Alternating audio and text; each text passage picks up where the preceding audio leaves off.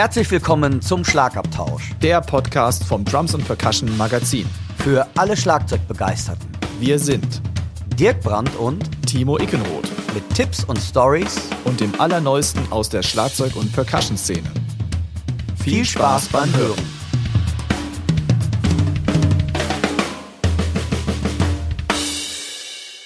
Herzlich willkommen zur achten Ausgabe des Schlagabtauschs. Hier euer Schlagzeug-Nerd-Podcast. Mein Name ist Timo Ickenroth und am anderen Ende, was sage ich denn heute? Keine Ahnung, meiner langen Leitung sitzt Die lange der Dirk Leitung. Brandt. Sehr schön. Ein schöner Übergang. Die lange Leitung von Timo. Sehr geil. Hallo, ich grüße euch. Ich nehme das einfach mal selber in die Hand. Ich hoffe, euch geht's allen gut. Ihr hattet bisher eine tolle Woche. Und ja, ich hoffe, dieser Podcast geht etwas mehr ähm, von technischer Seite von mir aus klar als das beim letzten Mal. Gell, ja, was Timo? war denn da los? Was war denn da los? Ich würde ja sagen, einmal mit Profis arbeiten, ne? ja, ey, ich ganz ehrlich, ich weiß auch nicht. Ihr müsst das wissen. Ich habe beim letzten Podcast tatsächlich morgens bis halb fünf hier gesessen, weil ähm, als Timo und ich den Podcast zu Ende gesprochen hatten, höre ich so in meine Spur rein und irgendwie hatte ich riesige Doppler, ein total die ganze als ob die ganze Zeit so ein Rauschen und ein Brummen da drauf ist, meine Stimme kaum zu verstehen. So, der Timo, der ist, müsst ihr dann wissen, der ist einfach ins Bett gegangen.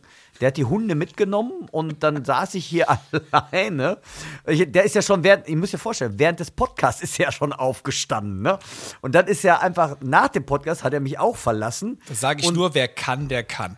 Ja, ja, und dann da war ich, da war ich da echt von allen guten Geister verlassen, weil Ey, ich habe ich hab so Blut und Wasser geschwitzt, weil ich dachte, wie repariere ich das? Ich dachte wirklich bis morgens halb fünf Tausende von Plugins und habe versucht, das Brummen rauszukriegen. Und zwar, es muss irgendwie ähm, in meinem Interface ein Kabel nicht richtig äh, gesessen haben oder was auch immer. Also ich habe sehr lange dran herumgedoktert und von daher fand ich total klasse. Einige von euch haben sich bei mir gemeldet und dachten, das wäre doch alles gar nicht so schlimm und da ist mir ein Stein vom Herzen gefallen. Und ich fand das ziemlich klasse und ich hoffe, Heute ist meine Stimme wieder klarer als beim letzten Mal. Ich würde einmal nämlich kurz mal vielleicht ja, raushauen wollen, was unsere Hörerinnen und Hörer heute erwartet.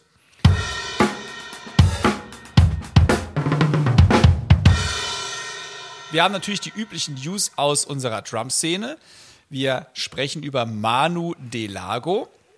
Wir haben den Philipp Bo Borgmann in die Mangel genommen in unserem Doppelinterview, also Dirk und ich und der Bo zu dritt. Und äh, ja, wir haben eine neue Rubrik auch im Leben diesmal. Und zwar stellen wir so nach und nach unser Lieblingsequipment vor. Und der Dirk ist heute dran. Natürlich, wie kann es anders sein, mit einer Snare Drum. Yeah. Wir haben unsere Drummerpedia-Rubrik wieder. Und wie immer unsere Chefkoch-Empfehlung des Tages. So, würde ich sagen, steigen wir mal voll ein in die Materie.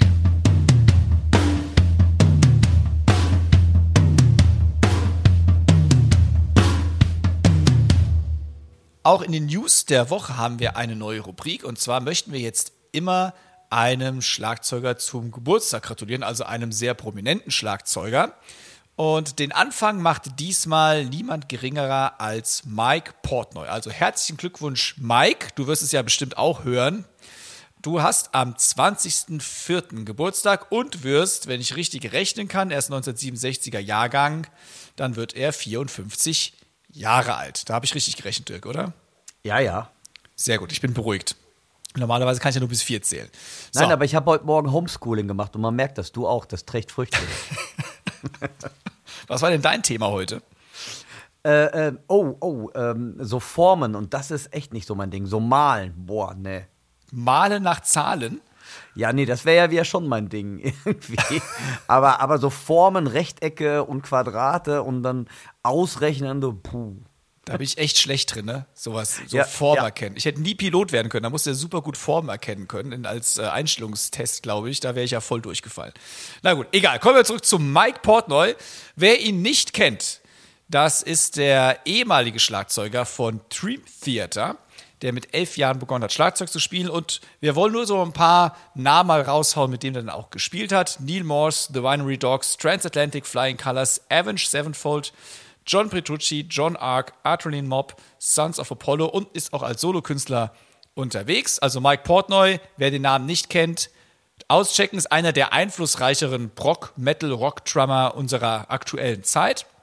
Und der hat natürlich auch schon ein Interview in der Trumpson Percussion gehabt, das noch gar nicht so lange her ist. Das ist in der Ausgabe 01 2020 nachzulesen.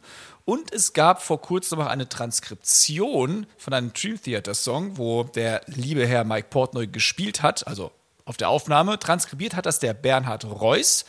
Liebe Grüße, Bernhard. Hallo, Bernhard. Und äh, diese Transkription findet ihr in der Ausgabe 03 2020. Also wer sich mal wirklich was gönnen möchte und er hat noch einen Nachmittag Zeit, das ist bestimmt schnell drauf geschafft, dieser Song. Sehr schön.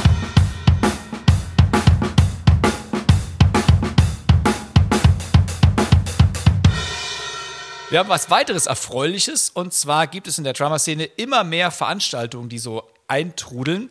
Und die nächsten, die sich, man muss es ja wirklich sagen, trauen, etwas zu machen, das ist der Trump Center oder das Trump Center Camp in Tübingen in diesem Jahr, also in 2021, soll stattfinden vom 31.07. bis zum 1.8., also zwei volle Tage Workshop und es werden mindestens zwölf Stunden Workshop versprochen, also das ist eine richtige Ladung. Es wird Jost Nickel zu Gast sein. Der kommt mir irgendwie bekannt vor, der Name. Kann sein, dass wir letzten Podcast drüber gesprochen haben. Der wird alleine sechs Stunden halten. Es wird ein Percussion-Kreativ-Netzwerktreffen mit dem Patrick Metzger geben. Der Patrick gibt dann auch einen Workshop am nächsten Tag. Und wir haben einen Afro-Cuban Latin Workshop mit Ray Ceruto, Keruto, Entschuldigung, wenn ich dich falsch ausspreche, es ist ein C vorne, ich denke mal, es ist Ceruto dann. Und es gibt eine Buchvorstellung von dem Organisator Ralf Wettemann, der wird sein Buch Drum Solution vorstellen. Und jeder Teilnehmer erhält je ein Buch, also insgesamt dann zwei Bücher, wenn es je ein Buch ist, von Patrick Metzger und Ralf Wettemann gratis oben drauf. Und die Teilnahmegebühr beträgt für beide volle Tage 179 Euro inklusive zweier Bücher. Wer mehr Infos haben möchte, der macht das unter trumpcenter at jamclub.de. Die E-Mail-Adresse findet ihr natürlich auch in der Linkliste. Klasse Aktion. Ich kenne den Ralf Wettemann auch schon sehr, sehr lange und Jam Club Tübingen oder das äh, Drum Center dabei. Klasse Sache. Hingehen, wenn ihr in der Nähe seid. Ich glaube, Sonnenangebot ähm, findet man so schnell nicht wieder. Also von mir auch, auch alle Grüße nach Tübingen. Nehmt das Angebot reichlich wahr und ich hoffe, wir beide, Team und ich, sind auch mal im Drum Center mal. Das wäre eine Hammer-Idee. Wir machen einen Live-Podcast. Super Idee.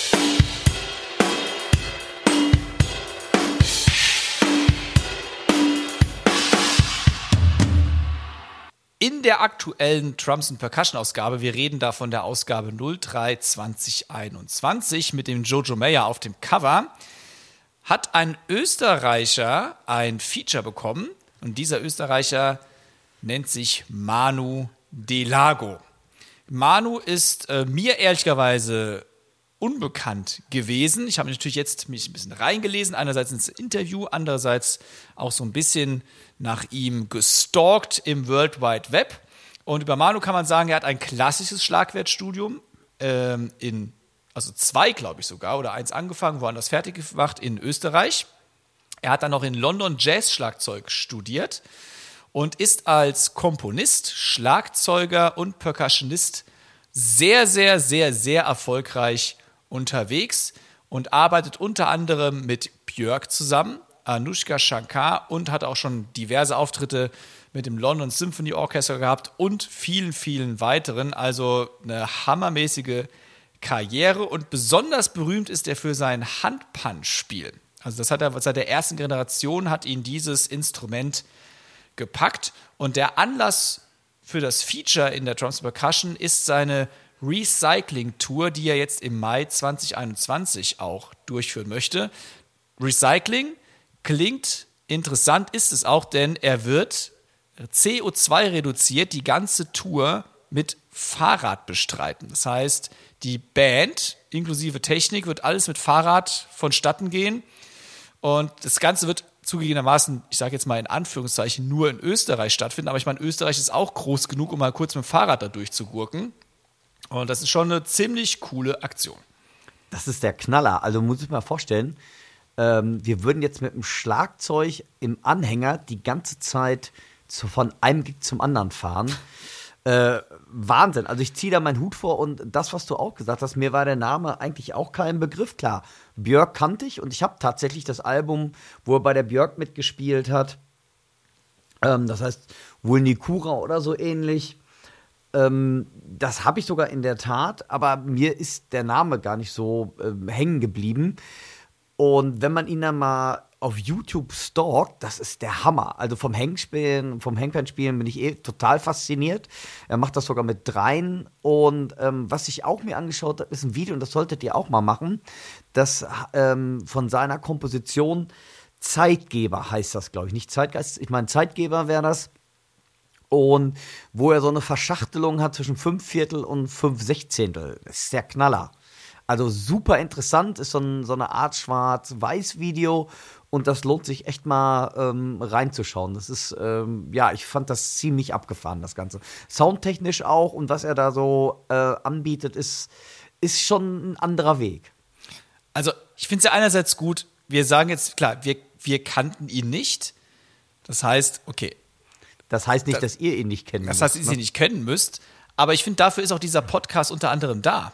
Ich ja, lerne ja. hier so viel über andere Schlagzeugerinnen und Schlagzeuger und das ist natürlich auch unser Wunsch, dass ihr die dann auch mal kennenlernt, weil es gibt so viel Richtig. zu entdecken, das ist unfassbar und es ist allein wie viele gute Percussionisten, Schlagzeugerinnen, ähm, Komponisten, Wahnsinn. keine Ahnung, alles, was es in Deutschland oder im deutschsprachigen Raum so gibt, ist einfach schon richtig abgefahren, wenn man das international mal denkt, was da alles an unentdeckten Talenten draußen sein muss. Also von daher super cool, dass die Drums Percussion den Manu interviewt hat.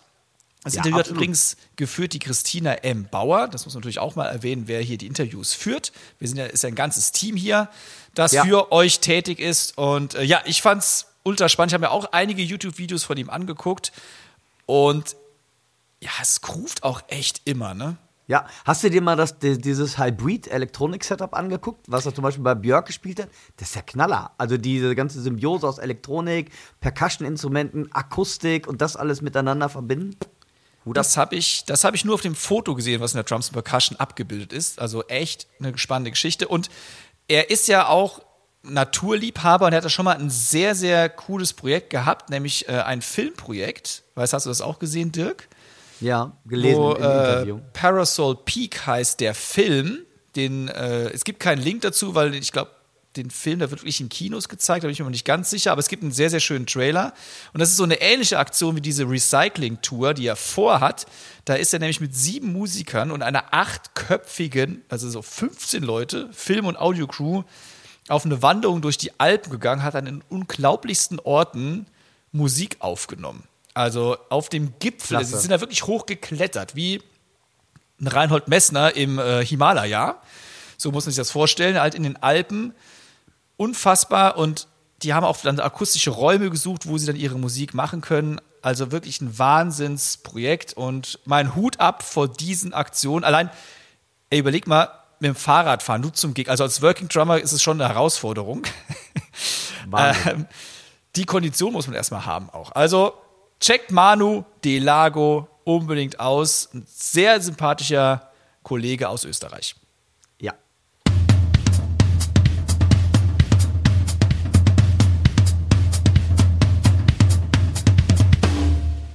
Ihr lieben Zuhörer, heute haben wir eine Premiere, denn zum ersten Mal haben Timo und ich einen Interviewpartner gemeinsam in die Mangel genommen, wie es Timo eben genannt hat. Wir haben uns mit keinem geringeren als dem Philipp Bo Borgmann zum Kaffeekränzchen getroffen und das Interview hört ihr jetzt. So, heute haben wir den Philipp Bo Borgmann zu Gast bei uns im Podcast. Das heißt, wir sind jetzt Podcaster unter sich sozusagen. Und yeah. äh, der, das Interview führen wir zu zweit, weil wir den Bo so richtig in die Mangel nehmen wollten. Das heißt, äh, hier kommt die volle Ladung. Also, hi, Bo, oder soll ich lieber sagen, Philipp oder Herr Borgmann, wie werden Sie denn gerne angesprochen? Sag am liebsten Bo, da fühle ich mich am angesprochensten. Also mittlerweile ist es soweit, dass wenn ich Philipp höre, ich immer kurz überlegen muss, wer ist eigentlich hier gemeint. Also gerne, gerne Bo. Sehr schön. Hi Bo, freut mich oder uns besser gesagt, dass du mit heute dabei bist. Und Sehr gerne. ja, wer dich vielleicht nicht kennt, das sollten die aller, allerwenigsten natürlich sein von unseren Hörerinnen und Hörern, stell dich doch mal einfach kurz vor. Jo, also ich bin Philipp Borgmann. Bo haben wir ja gerade schon äh, ausgemacht, können mich alle gerne so nennen. Ich bin äh, Schlagzeuger, Schlagzeuglehrer aus Osnabrück. Da bin ich geboren und da habe ich mein ganzes Leben verbracht. Und ähm, ich würde mal behaupten, ich bin so auf dem klassischen Wege zum Schlagzeug gekommen über ähm, das Trommeln auf irgendwelchen Pötten. Und ähm, mein Vater war sehr musikaffin immer und hat mir dann früh mein erstes Schlagzeug selber gebaut. Und ähm, als es dann irgendwie klar wurde, dass ich das doch ein bisschen weiter betreiben will, habe ich dann irgendwann auch meinen ersten Unterricht bekommen, äh, das erste Schlagzeug bekommen.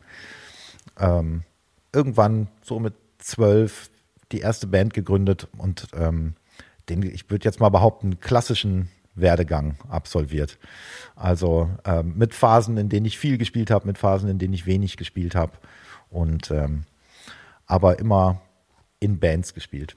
Ähm, und dann, wie hat sich das weiterentwickelt? Also ich habe irgendwann nach dem Abitur überlegt, was kann ich machen, war ein bisschen unentschlossen, wollte, wollte, sollte was Vernünftiges lernen, ähm, hat aber nicht Okay. so ganz geklappt.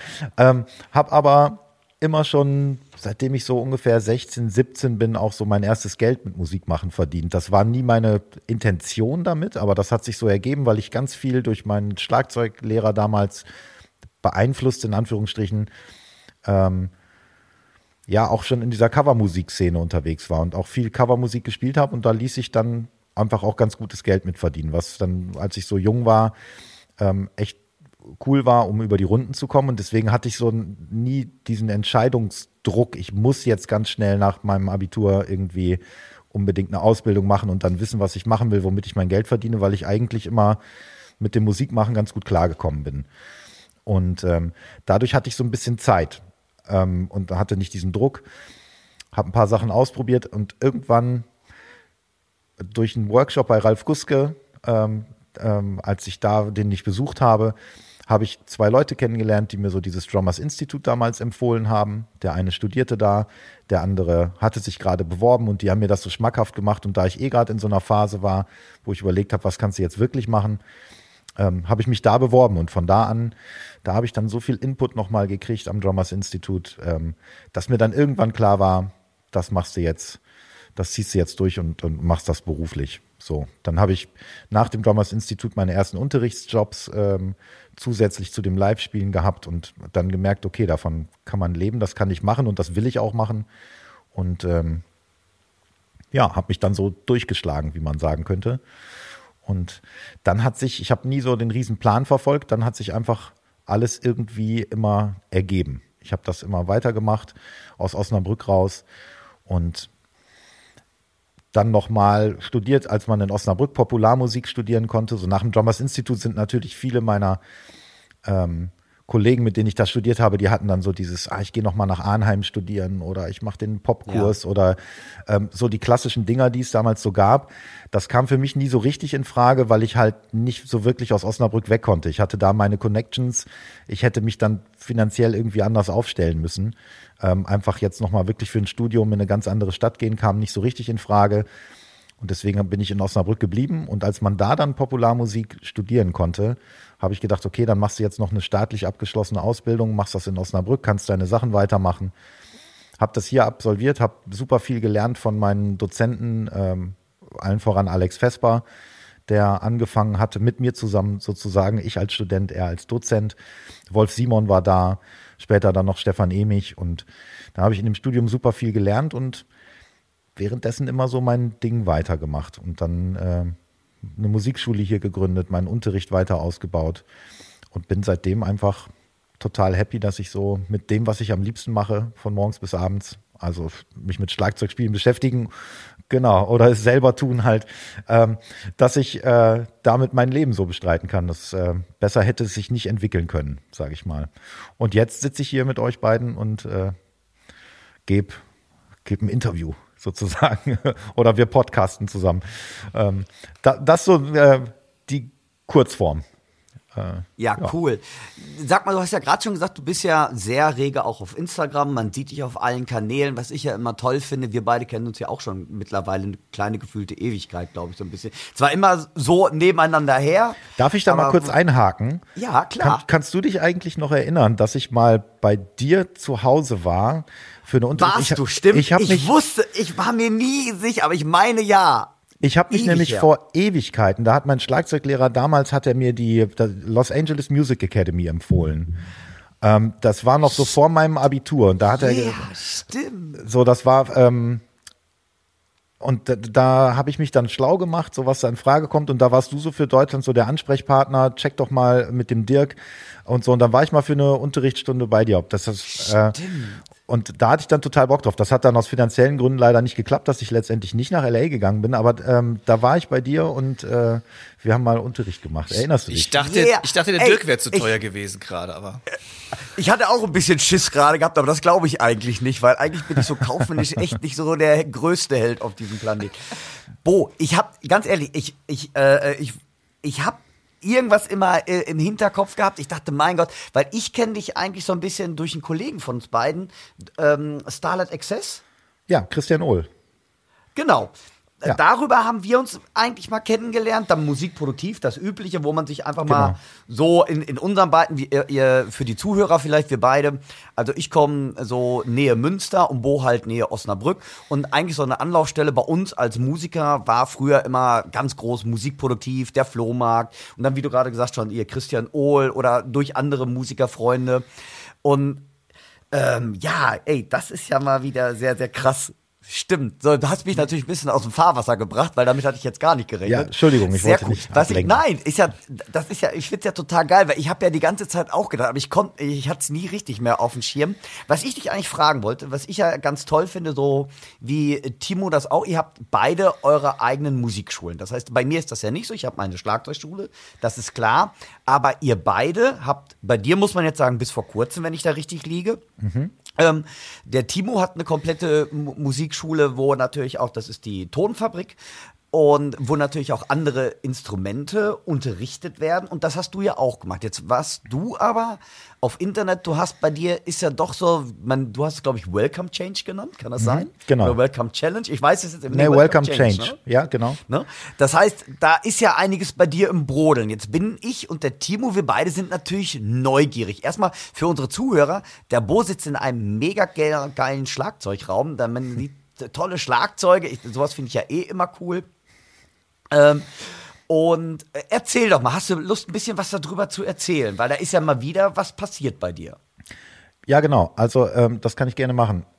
Dieses mit diesem Welcome Change hat so auf sich, dass ich irgendwie, also die Musikschule, die ich gegründet habe, die habe ich direkt am Anschluss an mein Studium gegründet. Und das war damals nicht geplant. Okay. Da bin ich so reingerutscht, will ich mal sagen. Das war ja. nicht wirklich so, ja. ich studiere jetzt Musik und dann mache ich eine Musikschule auf. Das war nicht der Plan. Ähm, hat sich aber so ergeben und das hat auch total Bock gemacht, muss ich sagen. Also ich habe dadurch super viel gelernt, auch so organisatorischer Natur, ne, was dann halt einfach so dazukommt. Das glaube ich. Ja. Und da musste ich mich echt reindenken, weil ich so der Musiker war und kein Business-Typ oder irgendwas. Aber das bleibt dann natürlich nicht ganz aus, dass man sich damit befassen muss. Hat auch Spaß gemacht, war eine Herausforderung.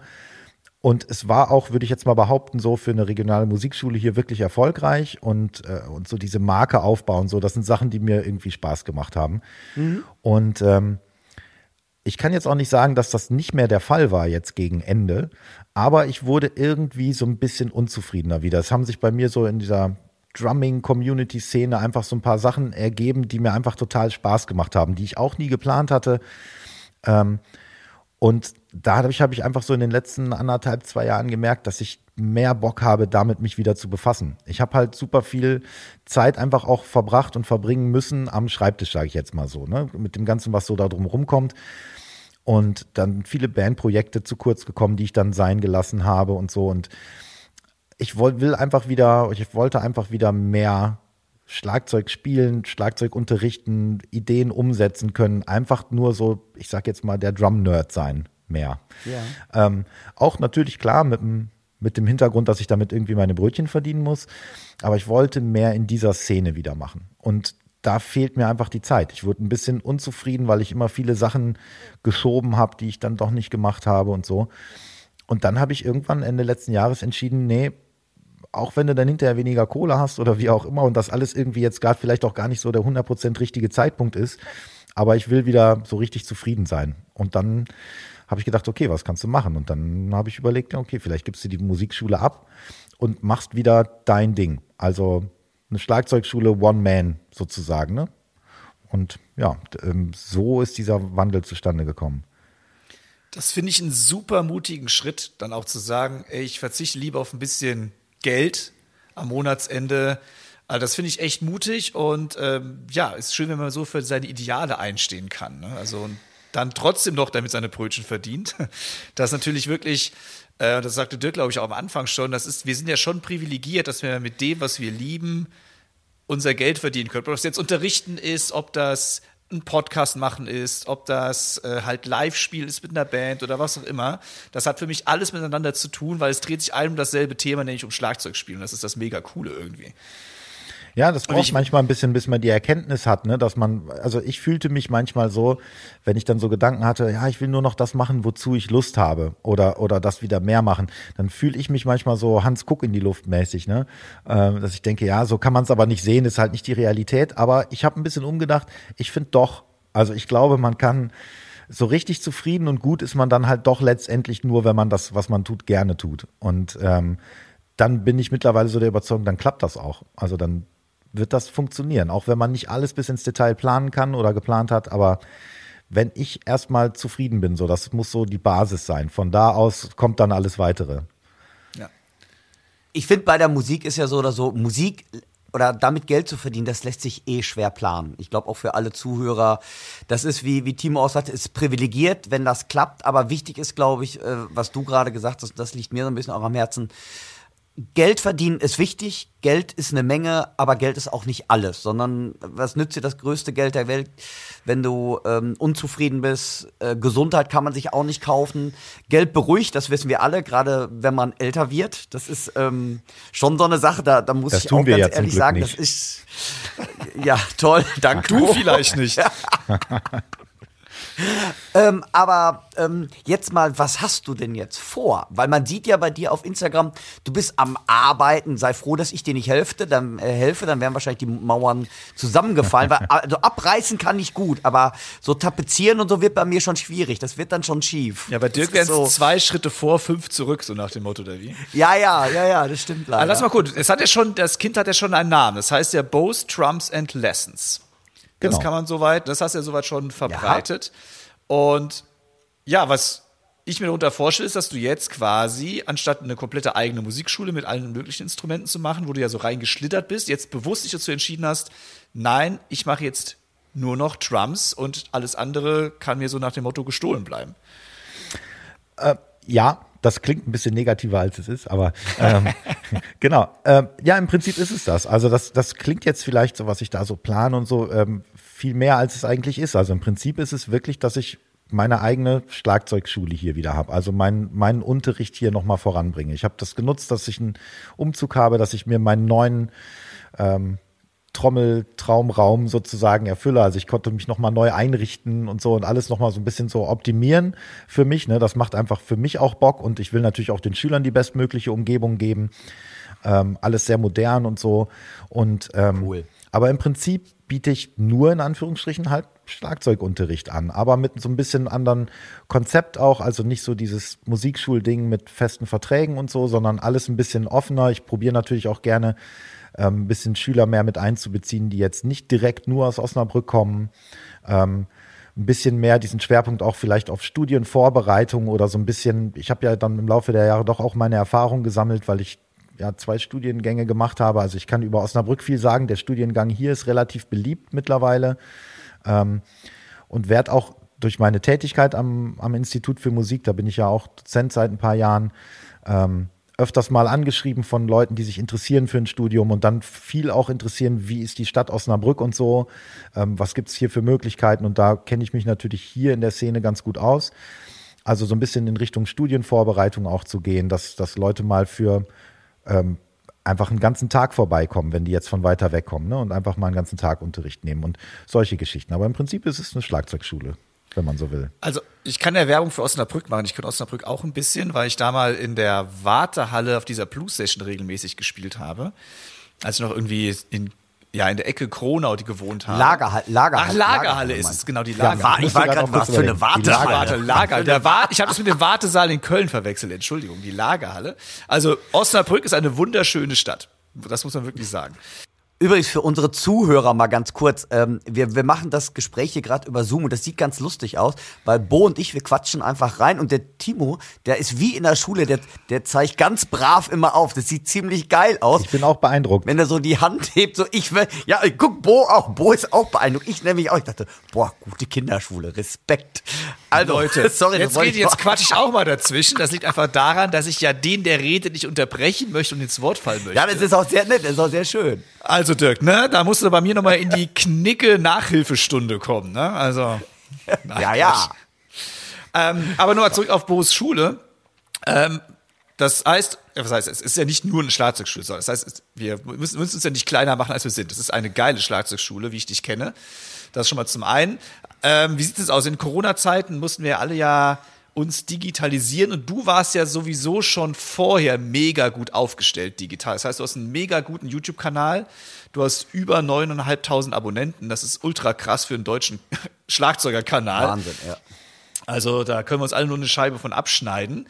Und yep. ähm, du hast ja dann auch über deine eigene Homepage, das war glaube ich schon über die äh, deine Musikschule, glaube ich, wo du dann auch Kurse angeboten hast äh, Videolessons eben und du hast jetzt auch den Podcast schon seit einiger Zeit am Start, der heißt Einmal Drums mit Alles bitte, wo du dir immer einen prominenten ja, Schlagzeuggast oder eine prominente Schlagzeugerin einlädst mit der Quatsch. Das heißt, du bist ja digital ultra gut aufgestellt. Das heißt, da bist du für uns alle ein Vorbild. Äh, wird denn deine neue Schule auch digitaler oder bleibst du doch mehr in dem Präsenz Unterricht. Was hast du denn da? Kann man da auch schon was zu sagen? Möchtest du was dazu sagen? Ja, also aus? erstmal vielen Dank, dass du das so wahrnimmst. Äh, freut mich natürlich.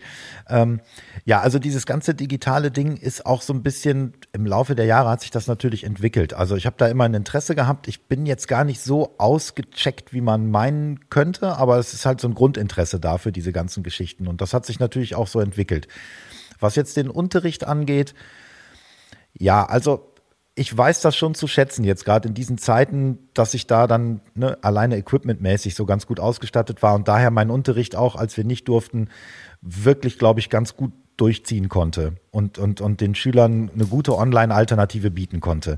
Aber meine Wunschvorstellung ist das natürlich auch nicht. Also ich habe dann immer wieder gemerkt, wenn es wieder losging, dieses mit einem Schüler eins zu eins gegenüber zu sitzen, so persönliche Reaktionen zu kriegen und so, das ist durch einfach nichts zu ersetzen. Also die besten Videotutorials, die geilste Internetverbindung und die coolsten Mikro- und Video-Setups und Kameraperspektiven, bla bla. Das ersetzt nicht, dass ich mit jemandem zusammen in einem Raum sitze und Schlagzeug spiele. Also das ist Absolut. auch noch mal so ganz klar geworden. Aber nichtsdestotrotz probiere ich so viele möglichen Möglichkeiten auszuschöpfen, die es halt gibt. Also ich wäre ja auch blöd, wenn ich das, was es gibt, nicht nutze. Also wenn wenn es dann nicht geht, gebe ich auch ganz gerne Online-Unterricht so. Das ähm, glaube ich ist dann auch ganz gut, was ich da so anbieten kann, Sound, bildtechnisch, ne und wie das vorbereitet ist, dass ich Notmaterial einblenden kann und so. Aber auch in meinem Präsenzunterricht probiere ich möglichst ja, im Jahr 2021 mich zu befinden. Also papierlos zu arbeiten zum Beispiel. Ähm, dass ich super viel Notmaterial selber erstelle, aber direkt digital, dass dem Schüler an sein digitales Notenpult drüber streamen kann. Ich habe immer die Möglichkeit, den Schüler auch mal auf die Schnelle aufzunehmen, also audiomäßig und videomäßig, weil ich zum Beispiel festgestellt habe, ist das eine, dass ich ihm sage, ja, guck doch mal auf deine Stockhaltung ähm, ne, korrigier mal dies und das.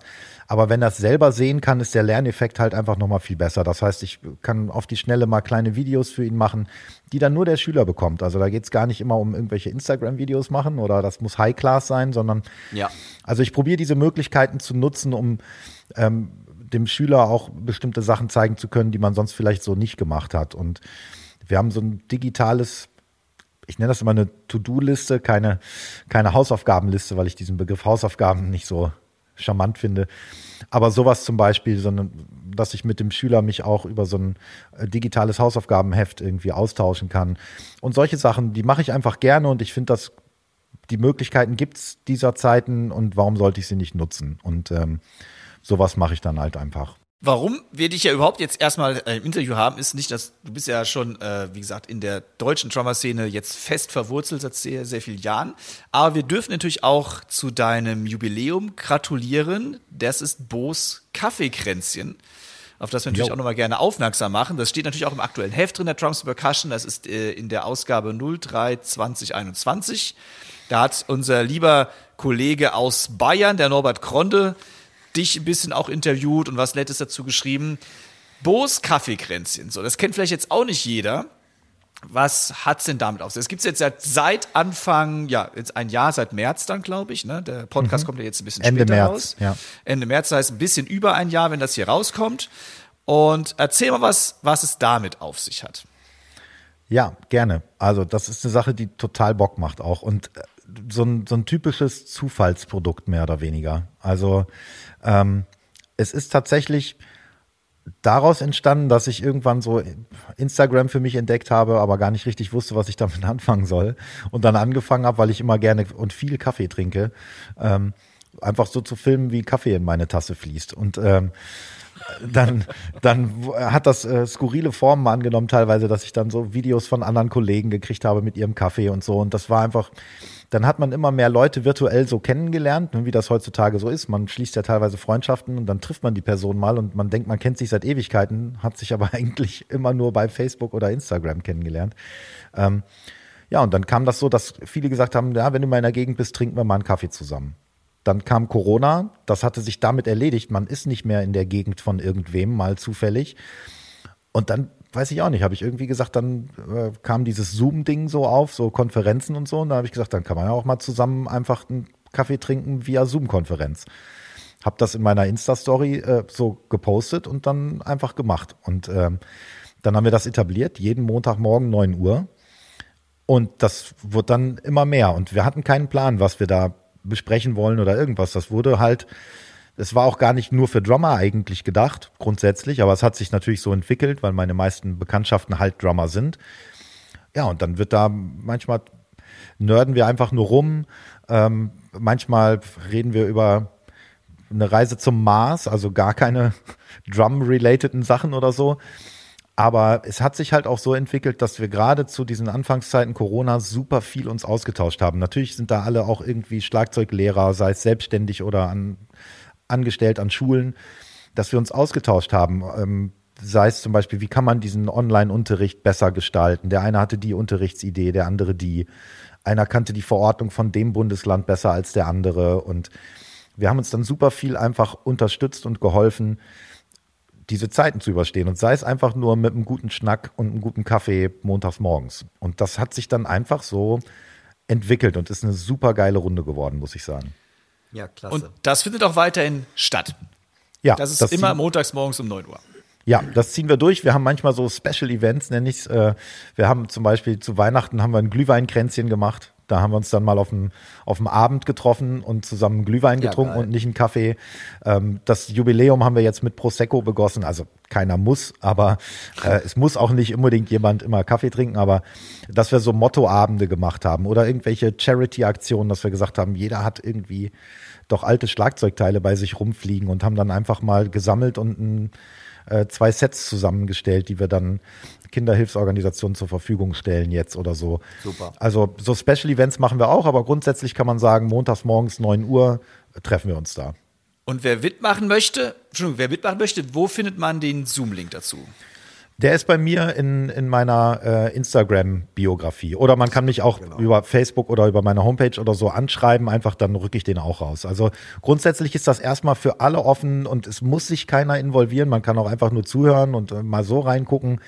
Das ist halt, es gibt keine Regeln in dem Sinne, außer dass, dass man halt gut drauf sein muss, sage ich jetzt mal. Und äh, also, aber ansonsten gibt es keine Zugangsbeschränkungen oder irgendwas. Also jeder ist erstmal herzlich willkommen. Gut, wir werden alle deine Kontakte, Social Media Sachen natürlich in der Linkliste vom Podcast veröffentlichen. Also wer Bock hat, mal reinzuschauen, jeder ist ja wie gesagt willkommen. Tut das. Ich glaube, es freut, wird auch immer neue Mitglieder werden auch immer gerne mit aufgenommen. Ja, ist halt auch total genau. unterschiedlich. Ne? Mal sind wir acht Leute, äh, mal sechs. Wir waren auch schon mal irgendwie 40 knapp oder so, dann wird es natürlich manchmal ein bisschen chaotisch unter Umständen so. Aber ähm, also es ist auch völlig unterschiedlich und deswegen ist jeder Montag anders und immer spannend. Aber immer ein guter Start in die Woche, auf jeden Fall. Eine coole Aktion. Also spannendes Thema mit dem Bo's Kaffeegrenze. Und apropos Kaffee, wenn ich irgendwas richtig über dir gelesen habe, Bo, hast du irgendwas mit Kaffee vor? Und da geht es nicht um das Kaffeegrenzen. Wird das ähm, wie soll man sagen, ein offline echter Kaffee zum Anfassen und oder kannst du da schon was verraten? Bei dir ist immer alles so geheimnisvoll. Ist ja. da irgendwas, was wir teasern können? Also dieses Geheimnisvolle, das macht mir natürlich auch total Spaß. Ne? Da mache ich mir natürlich auch einen Gag draus. Also ich äh, ja, äh, gibt's aber definitiv. Also zusätzlich zu dem, ich stelle meinen Unterricht hier neu auf, Welcome Change und so. Ähm, ich erfülle mir hier tatsächlich so, so ein bisschen Traum. Also dieses Kaffee-Ding ähm, ist einfach zu so einem Hobby geworden und zu so einem Interesse geworden. Und ich habe hier halt direkt äh, neben meinem Trommel-Nerdhausen, was ich so nenne ich das äh, liebevoll, habe ich halt noch eine ganz kleine, äh, super coole Location. Das ist eine denkmalgeschützte alte Tankstelle, ein altes Tankwartgebäude, irgendwie aus den 60er, 70er Jahren. Und da werde ich unter dem Namen Boos Tanke äh, tatsächlich ein kleines Café eröffnen und cool. äh, lernen jetzt gerade lernen jetzt gerade fleißig äh, das Herstellen eines sehr guten Cafés und freue mich dann wirklich, wenn dann nicht nur Drummer natürlich, aber aber auch, wenn es dann irgendwann wieder geht, Leute hier vorbeikommen, einfach mit mir einen Kaffee trinken und man ein bisschen nerden und trommeln kann. Und dann gibt's hier demnächst dann hoffentlich auch den besten Kaffee der Stadt. Ähm, von, von mir als Barista äh, äh, hergestellt. Also äh, da erfülle ich mir hier so, ein, so, so einen kleinen Traum und mache so, ein, mach so ein kleines Café auf. Und, ähm, Mega freue mich da total drauf, bin da gerade, ähm, ich habe mit meiner Frau zusammen, wir haben super viele Ideen, die wir hier umsetzen wollen. Das soll alles so einen kleinen Hofladencharakter auch noch kriegen. Ähm, wir haben hier draußen Platz, wir können, wir können Krach machen, man kann draußen trommeln oder auch sitzen bei gutem Wetter und ähm, da freue ich mich total drauf und das wird eine richtig coole Sache. So ein Anlaufpunkt ähm, soll das hier werden und ich kann nur sagen, jeder, der mal vorbeikommen möchte, mich anschreiben, Bescheid sagen, einfach mal trommeln und Kaffee trinken. Hammer. Das ist doch ein cooles Schlusswort. So mit dem Ganzen irgendwie. Hammer, Hammer, Hammer. Also, ich bin auf jeden Fall, wir haben es ja eh schon lange vor, ich hoffe, wir kriegen es hin. Ich habe schon immer schlecht zu gesehen, dass ich zum Kaffeekränzchen, weil ich im Homeschooling gesessen habe, habe ich schon immer geärgert. Ja, ihr habt beide, ihr habt beide bisher durch, durch Abwesenheit geglänzt im Kaffeekränzchen, muss ich mal sagen. Ah, geglänzt. Wir haben beide durch Abwesenheit. Ja, aber Homeschooling, wie gesagt, das, es sind komische Zeiten und ich hoffe, das wird auch alles wieder ein bisschen anders demnächst. Super cool, dass du bei uns mitgemacht hast. Sehr gerne. Und wie gesagt, Leute, schaut beim Bo mal rein. Kaffeekränze. Also, ich gelobe Besserung. Ich werde bestimmt irgendwann auch am Start sein. Bo, lass es dir gut gehen. Danke, dass du diesen Quatsch hier mitgemacht hast. Wünschen dir ganz, ganz viel Erfolg für deine Schlagzeugschule, Bo's Drums and Lessons und auch fürs Bo Tanke. Das ist ähm, Hammer. Also das wäre auch selbst so ein kleiner Wunsch von mir mal, weil ich ja auch so ein Kaffee-Nerd bin. Von daher müssen wir da irgendwann mal zusammenkommen. Bo, ich sag von meiner Seite aus Tschüss und jetzt hat das letzte Wort der Timo nochmal. Ich sage auch nochmal ganz, ganz, ganz großes Dankeschön, Bo. Das war super informativ und danke, dass du auch so offen über deine Geheimnisse gesprochen hast, die jetzt nicht mehr ganz so geheim sein werden. Aber auch da natürlich ey, viel Erfolg für alles, was du jetzt neu angehst. Und ich denke mal, das wird, wie ich dich kenne oder wie wir dich kennen, auf jeden Fall ein Erfolg werden. Denn was du bis jetzt angepackt hast, wurde immer ein Erfolg, muss man ja wirklich sagen. Von daher wird das nicht anders da aussehen. Und ähm, ja, Ich möchte gar nicht das Schlusswort haben, sondern Bo, vielleicht hast du noch ein Schlusswort. Ja, äh, gerne. Also vielen Dank für die für die netten Worte. Ähm, ich habe mich total gefreut, dass ihr mich eingeladen habt. Ich äh, verfolge euren Podcast auch mal sehr gerne. Ähm, es macht immer Spaß, euch zuzuhören und äh, habe mich total gefreut, dass ich hier mal Gast sein durfte und gebe das Kompliment an dieser Stelle mal gerne zurück. Und äh, ja, äh, vielen Dank. Mehr kann ich dazu nicht sagen. ja, das war echt ein spaßiges Interview, das Dirk und ich da mit dem Bo geführt haben. Und alle ja, Links und alles, was wichtig ist, findet ihr dann eben auch noch in unserer Linkliste auf drumsundpercussion.de. Vielleicht noch für unsere Zuhörer, das war ganz interessant beim Interview, weil ich schneide die Interviews ja hinterher zusammen und wir klatschen dann vorher. Das heißt, einer zählt und dann müssen drei, ihr müsst euch vorstellen, drei Schlagzeuger klatschen dann. Und durch diese Latenz, Jungs, ihr glaubt und Mädels natürlich, Entschuldigung, ihr glaubt gar nicht, was da für interessante Rhythmiken bei auseinanderkommen. Das heißt, ich zähle 1, 2, 3, 4 und dann klatsch, klatsch, klatsch. Und dabei heißt es immer Drama und Timing. Oh weia. Das war eigentlich, bevor das Interview überhaupt losging, lagen wir alle drei gleich mit dem Kaffee schon auf dem Boden. Stimmt's, Timo? So ist es.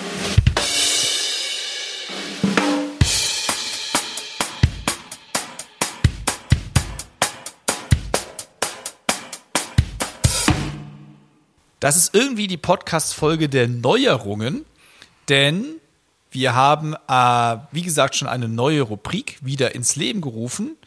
Und das ist, dass wir für euch unsere Lieblingsinstrumente am, vom Schlagzeug, am Schlagzeug, wie auch immer, vorstellen möchten. Und den Anfang macht heute der Dirk. Und ich kann schon mal verraten, es ist eine Snare Drum. Es ist eine alte Snare Drum. Ja. Es ist eine Ludwig Snare Drum.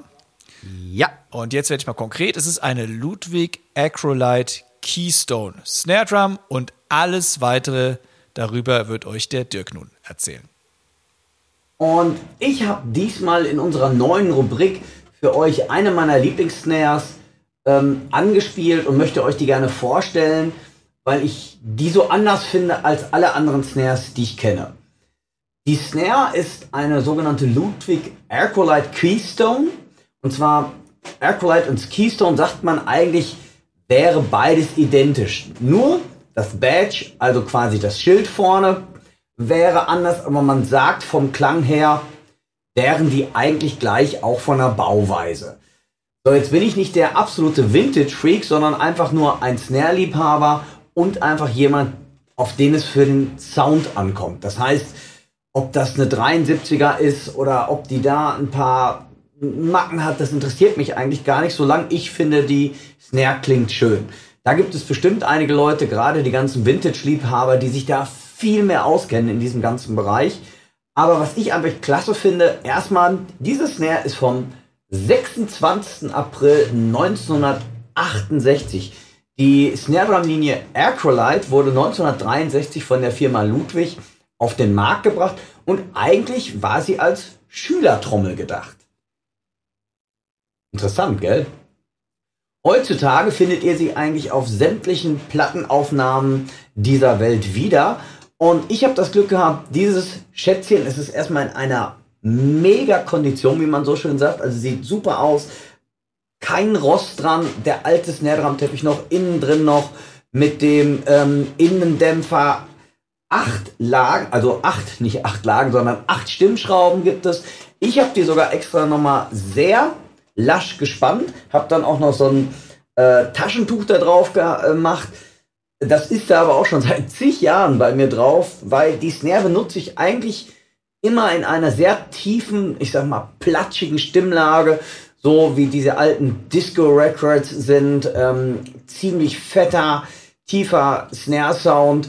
Ist auch noch der, oh, das weiß ich gar nicht, ob das Original der Snare Drum Teppich drunter ist. Wie gesagt, interessiert mich gar nicht. Mich interessiert einfach nur, wie klingt die Snare. Auch natürlich vom Aussehen finde ich sie einfach schön und hat innen drin auch noch wirklich den Stempel, dass sie auch wirklich von 1968 ist.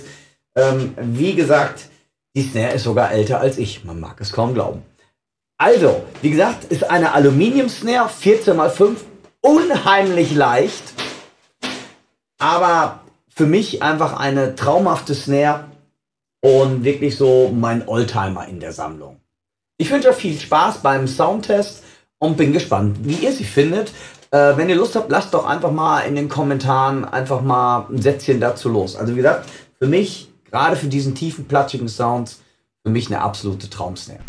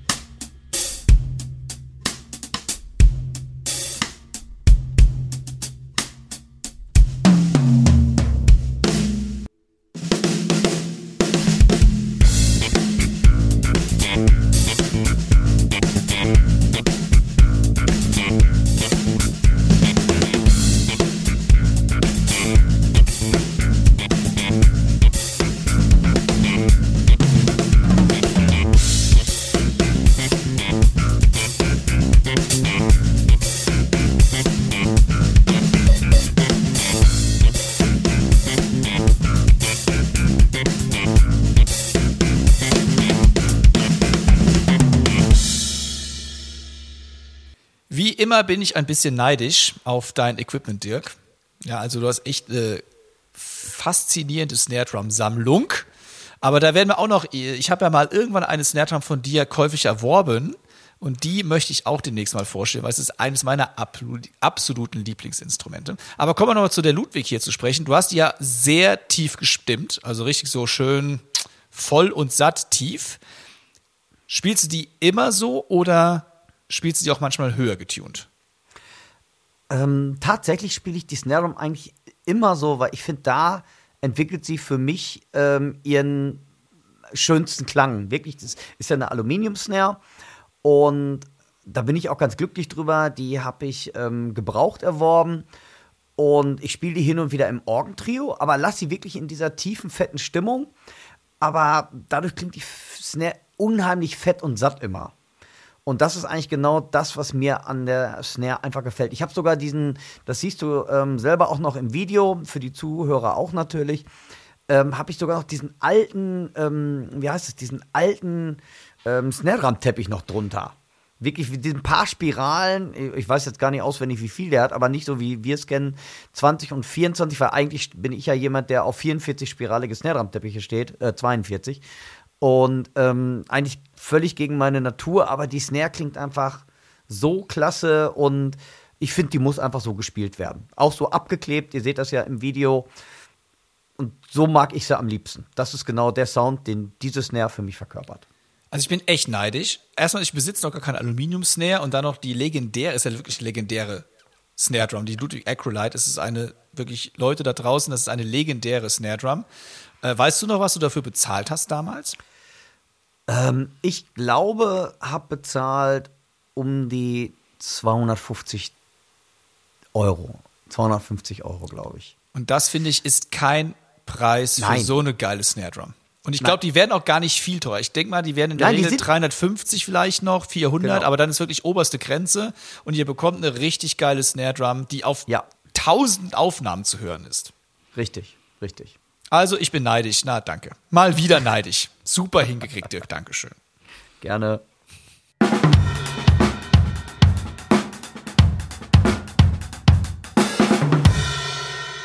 Nach vielen neuen Rubriken kommen wir zu einer altbewährten unserer Drummerpedia-Rubrik. Und da bin ich auf äh, etwas gestoßen, was äh, mir im Social-Media-Bereich begegnet ist. Und zwar etwas Verwirrung, wenn es um Begrifflichkeiten geht wie Chart, Drumchart, Transkription, Sheet und Score. Und da wollte ich mit Dirk zusammen auch wieder ein bisschen Licht ins Dunkel bringen, obwohl da auch die Übergänge wieder etwas fließend sind. Und wo ich finde auch, dass für uns Schlagzeuger zwei von diesen Begriffen besonders herausstechend sind, nämlich Drumchart und Transkription. Dirk, was ist für dich ein Drumchart? Was ist für dich eine Transkription? Ja, ähm, wie du schon gerade gesagt hast, ich glaube, da wird ziemlich viel Lustiges manchmal drüber erzählt und man kann auch, glaube ich, verschiedene Sichtweisen dazu haben. Meine Sichtweise, gerade zu diesen zwei Begriffen, die nach meiner Meinung sehr eindeutig sind, ein Drumchart ist für mich die aufgeschriebene Ablaufversion, wie ich sagen würde, eventuell der Fahrplan eines Musikstückes. Das heißt, es ist vielleicht ein Grundruf notiert, es sind Pausen oder Unisono-Hits, also Stellen unisono, die von der ganzen Band zusammengespielt werden müssen, wie bestimmte Akzente und ähm, wie heißt es, laut und leise. Das ist für mich ein Drumchart mal im Kleinen erklärt. Und eine Transkription dazu ist etwas ganz anderes. Eine Transkription ist für mich, wo wirklich sehr detailliert, haargenau beschrieben wird, was derjenige Trommler auf einer Aufnahme gespielt hat. Wo man wirklich ähm, sich die Mühe gemacht hat, genau auszunotieren, ist es eine Hyatt, ist es ein Reitbecken, ist es Tom 1, ist es Tom 2, ist es ein Flem oder so. Also wo man wirklich ganz genau ins Detail gegangen ist. Wie siehst du das, Tim? Äh, Timo. Tim auch nicht. Den Tim hole ich auch mal kurz dazu. Warte. Ist, Nein, aber ich, ich muss ja auch dazu, ich hab ja, wir haben ja zwei Dackel hier. Keiner heißt Tim, das sind nämlich zwei, zwei Mädels. Aber ich, ich reagiere auf alle Namen. Also du kannst mich auch, ähm, keine Ahnung, ja, Kunibert nennen, ist mir wurscht. Nee, Kunibert passt nicht zu dir, weil ihr müsst nee. wissen, der Timo hat mich eben schon wieder verlassen, ne? Da, also das, das nehme ich jetzt, das, das lasse ich nicht im Podcast. Der war schon wieder weg. Erst trinkt er die ganze Zeit Cola, also ich muss das sehen, also ich mache jetzt Schleichwerbung. Ne? Und, und ich darf das nicht mehr, äh, Corona-bedingt, während der, ähm, wegen, wegen der äh, paar Funde, weil der Timo läuft ja auch, das ist ja auch so eine Frechheit. Läufst, läufst du eigentlich, läufst du immer noch, obwohl wir jetzt gerade vom Thema abweichen, läufst du eigentlich immer noch? Ich laufe weg. Nicht mehr, aber ich hab's wieder vor. Du vor. Ich glaube, also, ich, ich, ich, spreche jetzt vielen Zuhörern und. Es war einfach zu kalt. Aus der Wähle. Nein, nein, also vorhaben das viele uns bestimmt Ganz viel. Also ganz ehrlich, ich habe, äh, ich habe zugenommen. Drei Kilo habe ich zugenommen, die müssen wieder runter. Ich werde wieder laufen. Definitiv. Ich werde davon berichten. Dann werde ich auch wieder wahrscheinlich sehr, sehr viele Hörempfehlungen raushauen. Aber ich werde wieder laufen gehen. Und äh, ja, ich trinke Cola, damit ich wach bleibe. Dafür trinkst du ja Kaffee, wenn ich das eben richtig gesehen habe. Ja, das stimmt. Kaffeekränzchen. Ja, Kaffeekränzchen. Aber mal zurück zum Thema. Genau, wie siehst Drumchart, du das? Drumchart Konstruktion. Ich sehe es genauso wie du. Und nächstes Thema. Nein. Genau. Ähm, für, mich, für mich ist ein Drumchart auch ein Fahrplan, wo nicht zwingend alles detailliert stehen muss, Richtig. wo es sogar äußerst undetailliert stehen darf. Wo ich manchmal, zum Beispiel für mich selbst, wenn ich für mich was aufschreibe, dann schreibe ich in den seltensten Fällen auf, wie der Groove überhaupt geht. Ich schreibe selten auf, wie ein Fill-In geht. Ich schreibe wirklich einen Grundbeat hin oder ich schreibe auf äh, Achtelgroove Rock, äh, Sechzehntel Groove Pop, irgendwie so, einfach nur so, so. Dann schreibe ich dann diese Querstriche da rein, diese Slashes. Also gar keine Noten, sondern man sieht nur so Striche. Und dann schreibe ich halt hin, wie viel Takte das sind. Und wichtiges Stops notiere ich natürlich. Ähm, ich notiere, wenn es ein ja. Fill-In wirklich wichtig ist, von ich zu 99% nicht ausgehe, dann würde ich das auch ja. aufschreiben, äh, wenn es zum Song gehört, als Komposition. Also wenn es ein Teil der Komposition ist. Was ich mir manchmal hinschreibe, sind äh, so Hits, also so Stellen, die rhythmisch wichtig sind, die ich mitnehmen muss. Ja. Und es ist also, wie, wie schon richtig sagt, es ist ein Fahrplan. Äh, so, dass man gut durch den Song durchkommt, ohne zu viele Details zu haben. Eine Transkription ist für mich, wie du auch sagtest, eine 1 zu 1 Notenschrift dessen, was ich spielen muss. Das ist eine Transkription. Das heißt, wenn ich einen Song höre und ich schreibe ihn auf, dann schreibe ich Note für Note wirklich auf, was es ist. Also, wie du auch schon sagtest, ist da, wo ist eine Ghost Note vielleicht? Wo ist eine Hyatt-Öffnung? Also jedes Detail, ähm, wobei ich da einen Abstrich mache, weil ich in der Regel immer nur, wenn ich Toms notiere, für ein 3-Tom-Setup notiere. Das heißt, da Du führst gerade Zeugung so. Weil ich davon ausgehe, wenn ich, ich mache das oft für Schülerinnen und Schüler, ich gehe davon aus, dass sie zu Hause halt nur ein Standard-Set haben mit drei Toms, also notiere ich drei Toms, auch wenn der Schlagzeuger auf der Aufnahme, was weiß ich, von mir aus 17 Toms gespielt hat, dann nehme ich halt immer tonal das Tom, was dem am nächsten liegt. Also, das sind Abstriche, die ich mache, aber der Rhythmus ist exakt notiert und wie gesagt, die tonale Abstimmung ist exakt notiert und jedes Detail ist exakt notiert. Das sind für mich die Unterschiede. Und Drumchart, ich habe es mir auch davon hergeleitet, am ehesten wie ein Big Band Chart. Wer schon mal Big Band gespielt hat, der weiß, da steht ja auch nicht jede Note drin und selbst die Noten, die drin stehen, sollte man meistens nicht so spielen, wie sie drin stehen. Genau, weil das ist nämlich, das, du hast nämlich gerade einen ganz wichtigen Punkt gesagt, gerade im Big Band oder auch ähm, in bestimmten Bands oder wenn man Künstlerbegleitung macht, sehr häufig wird dieser sogenannte Drumchart von einem nicht-Schlagzeuger notiert, sei es Pianisten, Gitarristen oder sonst etwas. Und von daher, was du gerade gesagt hast, ist nämlich ganz lustig. Es stimmt, manchmal sollte man die notierten Grooves und Fills auch nicht spielen, aber das macht, kommt dann irgendwann mit der Erfahrung, weil man sieht eigentlich schon, boah, das, was da steht, das kann es irgendwie nicht sein. Ne? Weil es, aber manchmal weiß man es auch einfach nicht besser, weil es halt ein Pianist halt nicht weiß, wie ein Schlagzeuger etwas äh, spielen würde. Und davon gehen halt viele, wenn du so Künstlerbegleitung machst oder wenn du so Big Band Charts kriegst, wo man wirklich bewusst auch wirklich das als Fahrplan sieht, dass man selber seine Musikalität mit in das Musikstück hereinbringt, um aus diesem Drumchart dann Musik zu machen. So sehe ich es auch. Und noch ein bisschen vielleicht mehr Unklarheit reinzubringen. Es gibt noch die Begriffe Sheet und Score. Und das musste ich auch googeln, weil für mich war das nicht ganz, also für mich war das selbst nicht ganz logisch, was was ist. Und per Definition ist ein Sheet eine handgeschriebene oder gedruckte Form einer Notenschrift. Das ist erstmal allgemein ein Sheet, bei der halt eben die allgemeinen Musiksymbole verwendet werden. Also ein Sheet wäre eher eine Transkription.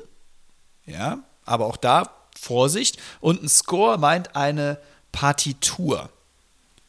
Also eine Partitur ist das, was meistens der Dirigent hat, wo eben alle Stimmen eines Liedes, eine, ja, eines Stücks untereinander notiert sind, damit der Dirigent das alles im Blick hat.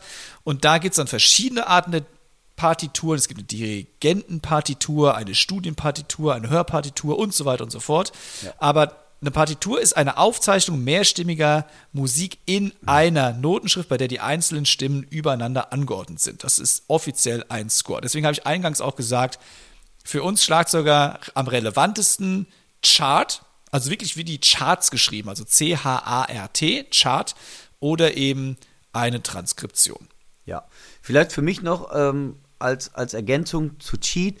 Cheat ist für mich in 99% der Fälle handgeschrieben. Das heißt, man kriegt einen Melody-Cheat, ein Lead-Cheat, ein Drum-Cheat. So wie ich es bisher immer kennengelernt habe, waren die zu 99% nicht in Notenpapier oder auf Notenpapier gedruckt, sondern sie waren mit der Hand geschrieben und daher auch manchmal gar nicht so leserlich, sondern musste schon mal manchmal genauer hingucken.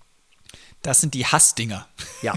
Wo es nicht leserlich ist. Was meint denn der damit? Aber ich habe noch eine Detailfrage die mich mal eine Zeit lang beschäftigt hat, weil ich habe ja damals auch für, eine anderes, für ein anderes Fachmagazin was geschrieben, nämlich über äh, alte Jazz-Schlagzeuger und habe das dann auch transkribiert, also Note für Note aufgeschrieben. Und da wurde ich mal darauf aufmerksam gemacht, das wäre ja nicht vollständig, weil ich die Handsätze nicht hinschreiben würde. Der gehört für dich zu einer Transkription, dass du auch den Handsatz hinschreibst. Puh. Nee, eigentlich nicht. Weil ich glaube, ah, ich bin ja eh nicht so ein Riesenfan von Transkriptionen. Ähm, nein, ich glaube, weil jeder hat seinen eigenen Handsatz. Ein Handsatz kann helfen, gerade bei Schülern beim Unterrichten. Finde ich, das kann wirklich helfen, wenn ich eine bestimmte Art von Fill haben will. Aber für mich ist, ähm, glaube ich, eine Transkription nicht zwingend. Handsatz kann helfen, weil ich finde, beim Handsatz muss jeder selber nach seinem Körperempfinden die rechte, linke oder rechten oder linken Fuß verwenden, wie er das meint. Also sehe ich so ein bisschen ähnlich, ja. Ich finde es auch, also ich fand es auch sau schwer, das überhaupt rauszuhören. Also Ja. ich, es ist, kann nur eine Mutmaßung sein. Auch so, das vielleicht auch noch da zur Ergänzung von mir. Jetzt eiern wir schon wieder ewig lang auf diesem Thema rum, aber es gibt immer so viel zu sagen. Äh, Eine Transkription ist in meinen Augen auch oft, auch wenn man sich noch so sehr bemüht, es eins zu eins aufzuschreiben, eine Interpretation. Es ist manchmal nicht rauszuhören. Also manchmal überlagern sich auch sehr viele Frequenzen. Dann, ich habe manchmal das Gefühl, höre ich jetzt äh, eine Akustikgitarre oder ist das die Snare oder die Hi-Hat? Also manchmal sind die Frequenzen so dicht. Es hängt super von der Produktion ab, die man auch, äh, aus der man transkribiert. Ja, ja. Das heißt, manchmal lässt es nur Raum für eine Interpretation und es ist auch sehr schwer, etwas zu transkribieren, was im Studio aufgenommen wurde, wo man auch nicht sicher gehen kann, ob mit Overdubs gearbeitet wurde, zum Beispiel. Das heißt, da muss man auch entscheiden, was schreibe ich auf. Es muss ja irgendwie für denjenigen, für den das dann gedacht ist, auch halbwegs spielbar sein. Und sonst ist nichts, wenn ich fünf Sachen überlagere, aber ich habe halt eben nur zwei Hände und zwei Füße. Stimmt, stimmt total. Also bei mir ist das ja so oder so.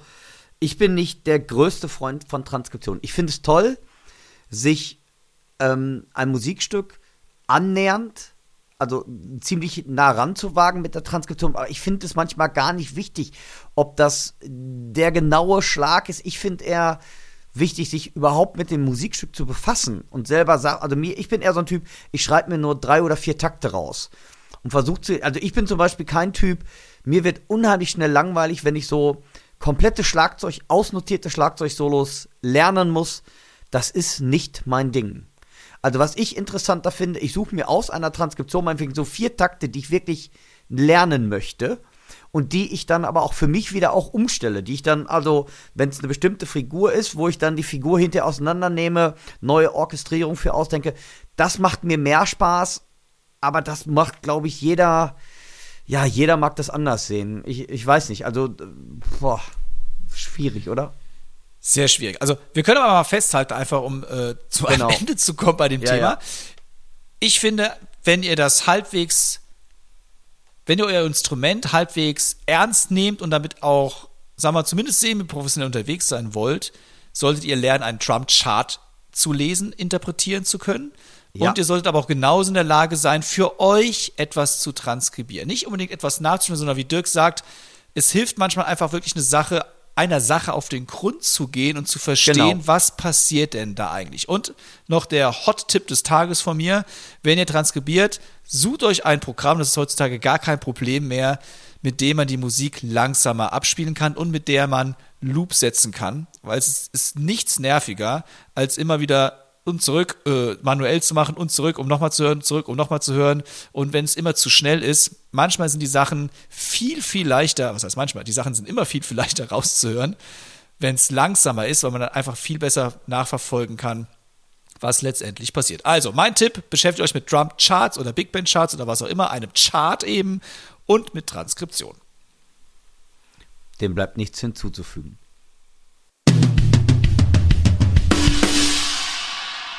Bei uns ist auch wieder eine Hörerfrage eingetrudelt. Und zwar hat uns der Simon eine E-Mail geschrieben. Und zwar unter podcast at drumsundpercussion.de. Das heißt, diese E-Mail-Adresse, da erreicht ihr den Dirk und mich direkt ohne Umwege. Ihr könnt uns aber auch anderweitig erreichen. Wir sind ja beide auf Facebook, auf Instagram, auf YouTube unterwegs. Das heißt, wir freuen uns natürlich auch, wenn ihr uns da anklickt. Kurze Eigenwerbung, kurze Eigenwerbung, Ende. Ja.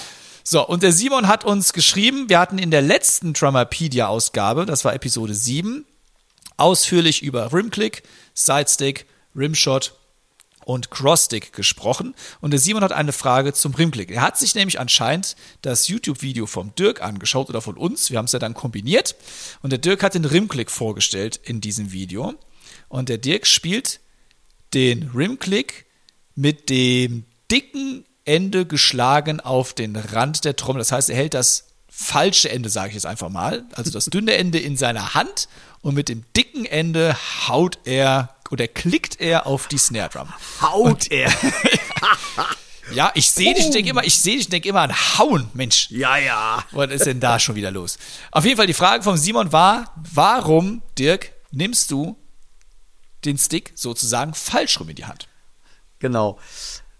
Da gibt es so ein paar, ähm, so ein paar Ideen meinerseits dazu. Erstmal, so habe ich es gelernt. Das ist erstmal ganz, ganz, also wirklich, ist stumpf so. Früher wurde bei mir Crossstick oder Rimclick, man dreht den Stock um.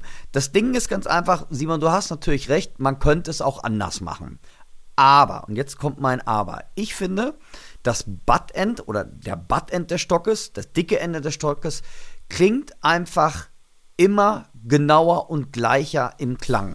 Wenn du nämlich den Stock vorne mit der dünnen Spitze spielst und dann ein bisschen nur verwackelst und mal an einer falschen Stelle kommst, hast du nach meiner Meinung einen anderen Sound. Und da ich beim Rimclick gerne oder Crosstick einen sehr voluminösen, vollen Sound haben möchte, drehe ich den Stock um.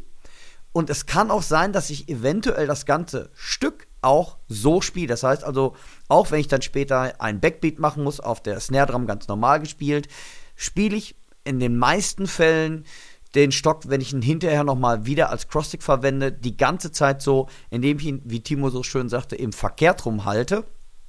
Weil ich einfach finde, wenn ich dann zum Crossstick-Rimclick übergehe, ich einfach sofort und viel, viel schneller einen voluminöseren Sound direkt erreiche und spiele und der auch leichter zu treffen ist. Also leichter zu finden, dieser Sweet Spot. Timo? Ich sehe es ganz genauso und jetzt habe ich echt, wenn du das erzählt hast, überlegt und jetzt kommt Insiderwissen. Ich bin ja ein ehemaliger Schüler von dir, Dirk. Ja. Ob ich das von, ob ich das von dir habe, weil ich drehe den Stick ja auch um. Das kann. Ich, das kann sein, ich meine aber auch irgendjemand anderes in meiner Unterrichts, also in meiner Unterrichts, also bei dem ich Unterricht genommen habe, hat mir das auch erklärt, dass es besser ist, den, das dicke Ende zu nehmen, um einen schöneren Holzton, Rim-Sound zu bekommen.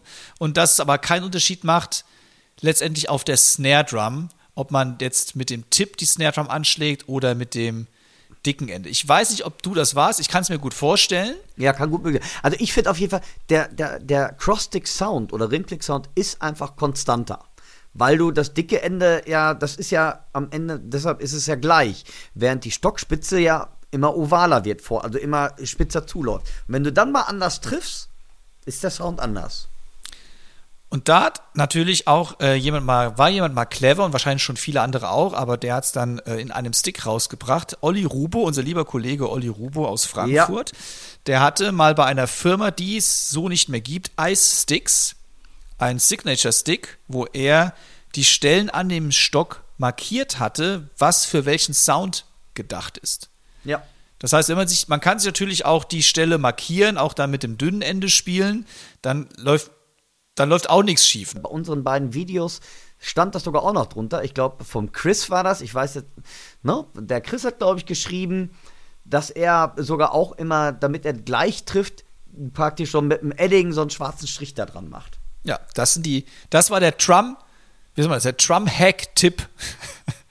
Genau. Der, diese Episode 8. Also, ihr könnt euch gerne markieren. Aber ansonsten, ich spiele den Stick auch immer falsch herum sozusagen. Also, Lieber Simon, ich hoffe, deine Frage wurde ausführlich beantwortet. Solltet ihr Fragen haben, schreibt uns wie gesagt an podcast at trumpsundpercussion.de.